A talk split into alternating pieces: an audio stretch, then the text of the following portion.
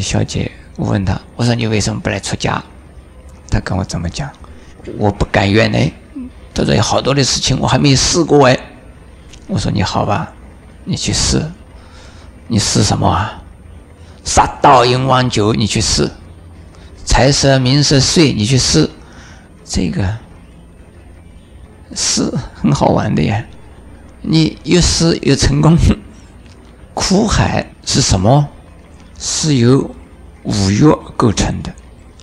五欲就是啊，引诱你，使得你感觉到快乐、高兴、舒服。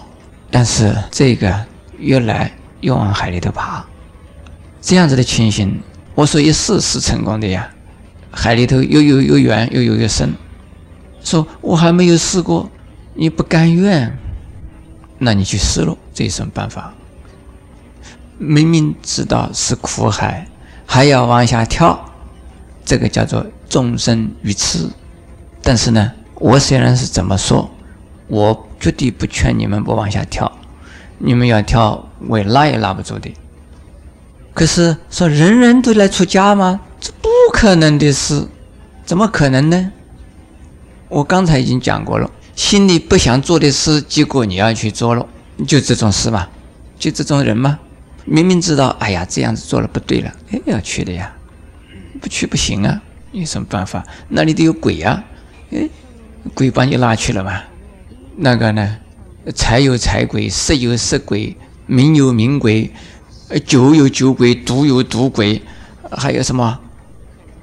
声色获利，财色名色睡，通通有鬼，都把你拉去了。鬼化妆的漂漂亮亮，所以啊，如果你把这个死连在一起，问题解决了。怎么解决法？你一定啊，勇往直前的努力修行了。这个曾经发生问题，而且好多发生问题，有好多居士啊，念几天的佛，打了一次夫妻，或者来我们这里参加一次禅期，就跟我讲，师傅。我的儿子，我的太太，我的女儿不要了，我不要回去了。我说你非回去不可。哎，这我现在觉得讨厌呢。我的工作我也想辞掉了。我说你非要去工作不可。他说师傅你怎么这样子呢？我想往海里头爬出来，你要往海里踢下去了，又要我。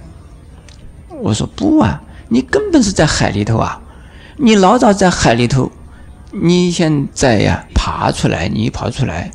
你等于把更多的你的关系人呢往海里更深一点的地方踢嘞。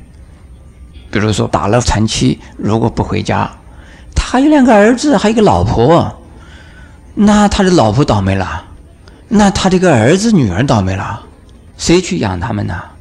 小了还，那只有你活该倒霉，你认了，那你还是要去把你的家的责任负起来。像一个爸爸，像个老公，对不对？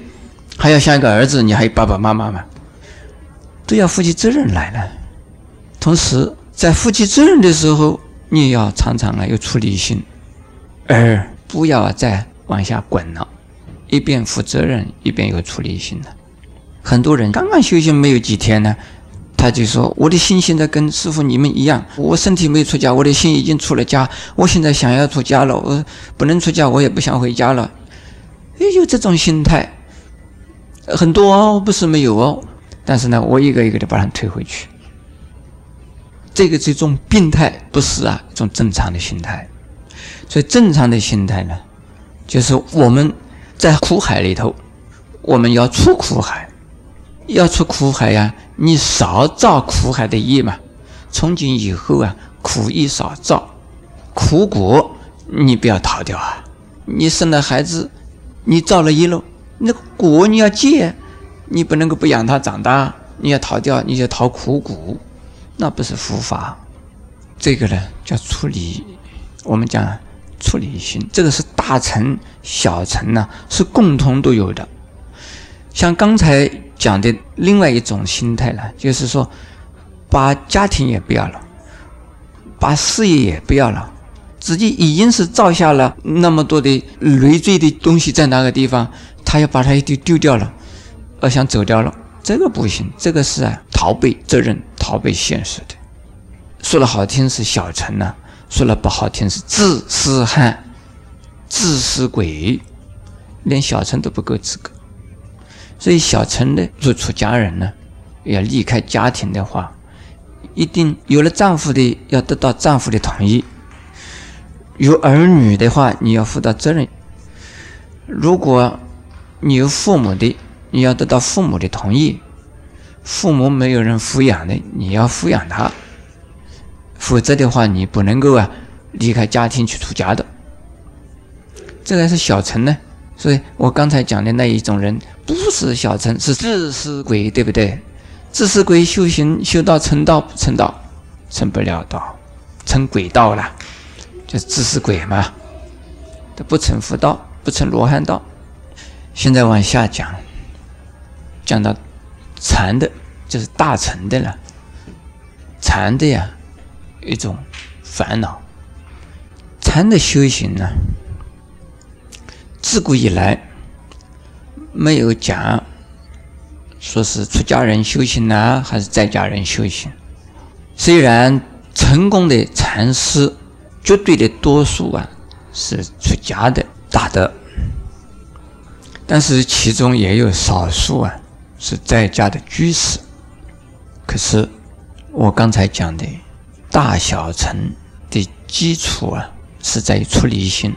虽然是个在家居士，你不能够啊，生活的还像一般的在家人一样，心态呀，绝对不可以像一般的在家人那一样。因此有一部经呢，就是《菩萨三戒经》，在我那个戒律学纲要里头啊，有引证。就是菩萨虽有妻子，而视妻子啊如冤家；虽视妻子如冤家，还要待妻子啊如菩萨、如诸佛。这个话听懂听不懂啊？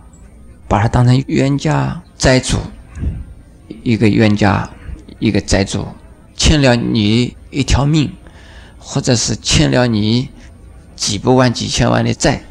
听着说明天要上飞机了，你怎么办？你说，哎呀，你算了吧，我就让他去吧。这个是真正的是佛教徒了哈，这是菩萨心肠的才会做得到，普通的人绝对做不到。冤家一定啊想办法把他留下来。他是杀了我们的人的，他欠了我几千万财产的，怎么能让他逍遥法外啊逃走了？他没有公道了嘛？是不是这样子啊？好，女的。妻子就是你的冤家债主，这怎么讲法？你要处理，你要修行，他怎么样？他拖你的后腿嘛？他要爱你嘛？他要你留下来嘛？你想要学习世间法外啊？他把你克住了嘛？他用什么克你啊？用情，用爱，还有用恩，恩情。这些都把你扣住，这个是冤家。还有啊，他为什么扣住你啊？你欠他的嘛。你呀，过去是欠他，不知道什么时候欠他，所以是现在做你的妻子、眷属。有一次，那位居士来，他有五个小孩，通通来了，跟他太太一起来。哇，我说你有五个小孩，正好。他说怎么讲？哎呀，我的一丈。他讲一丈，这个话怎么讲呢？这个话呢，的意思是这样子的：既然你欠他的，他会来，他会来，一定要问你要嘛，你非还给他不可。那，但是你不要再欠他的啦。就是既然是冤家债主，你不要再欠他，从此以后要把他当佛菩萨看了。你，你不要把冤家债主，你说哎呀，这是我的冤家了呀，这是我的债主啊，你不能这个样子啊。这是普通的人呐，那一些是自私鬼，想要逃避 逃债的人呢，才是这样做的。真正的负责任的人不背胸膛，我一人做事一人当。我既然欠了你们这些鬼钱，我要还，我负责了，啊，决定还债掉，决定还。因此呢，就把这些人呢，要好好的照顾他们，要培养他们，要尽到自己的责任。这个是菩萨。如果你对你的妻子儿女，妻子有一点不好，你就说：“我你是我的太太，你怎么是这个样子呢？你是我的儿子啊，我有权要怎么管你啊？这个是怎么样了？这个你是要向他讨回你投的资，要讨回利息啦，连本带利一起讨了，等于是儿子要孝顺。儿子啊，我现在对你好啊，以后你要好好的要孝顺我啊。我老了，你不要跑掉了，不管我了啊。这个女儿啊，我只有你一个啊，我就是靠着你了。以后你如果不孝顺我，我会自杀呀。这个不行的。你对这个女儿、对儿子，你不是问他要回来什么东西的？这个不是修行的人了。所以，对于在家的居士来修行禅法，就是要行菩萨道，是真正的行菩萨道。是啊，没有情执，只有慈悲；没有要求权利，只有尽责任。而是啊，把他们当成菩萨，佛来度你去。